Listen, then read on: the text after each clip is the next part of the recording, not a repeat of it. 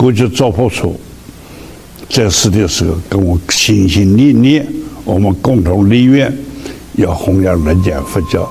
现在他去了。要说星云大师与赵普老的交往，便要说到他俩在泰国的相遇。泰国是著名的旅游胜地，佛教兴盛，佛教徒占全国人口的九成以上。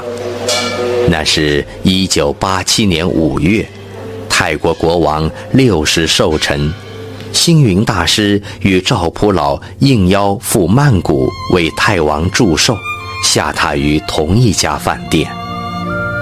国王他也是佛教徒，那我们庆祝过国王六十岁以后回到旅馆，他的房间和我不远，他看看我，我。他知道我是谁，我要看看他，我也知道他是谁。但是那个时候不能讲话呀，招呼都不能打呀，一打招呼，这个回去都要报告啊啊！那在海外干什么能接触啊？要调查要麻烦呐。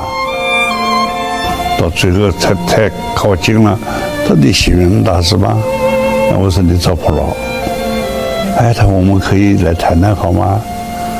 哎，我说我们好来，和就在他房间来谈话。这次会面可谓是一见如故，星云和赵普老相见恨晚，两人谈论的话题着眼于两岸佛教的团结与往来。我的乡亲，他的这个对佛教的关爱，就希望啊，两岸这么来往。可是那个是种种因缘的关系，不是怪哪一个人呢？脚步很慢，我们想快一点，快一点。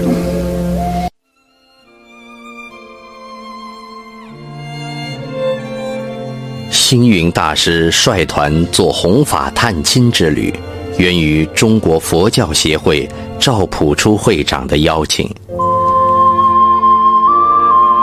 一九八九年三月二十六日，在其抵达北京首都机场的时候，八十三岁高龄的赵普老握住星云大师的手，连声说：“一时千载。”千载一时，星云大师称，这一句话后来成为两岸之间来往的名言。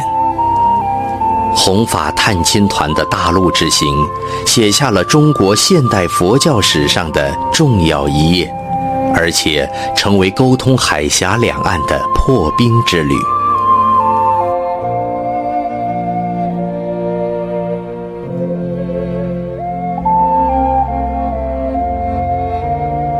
二零零零年，赵普老逝世，让星云感到遗憾的是，赵普老没有能到台湾一行，虽曾多次相约，而最终未能如愿。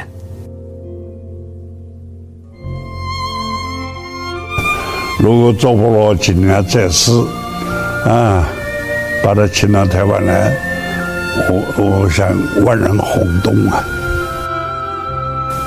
赵破了故事以后，因为我不能去亲自为他祭奠，我写了四个字：人、铁、眼、密，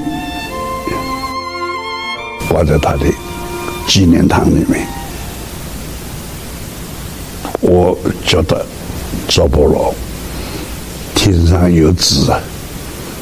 他应该知道我对他的崇拜。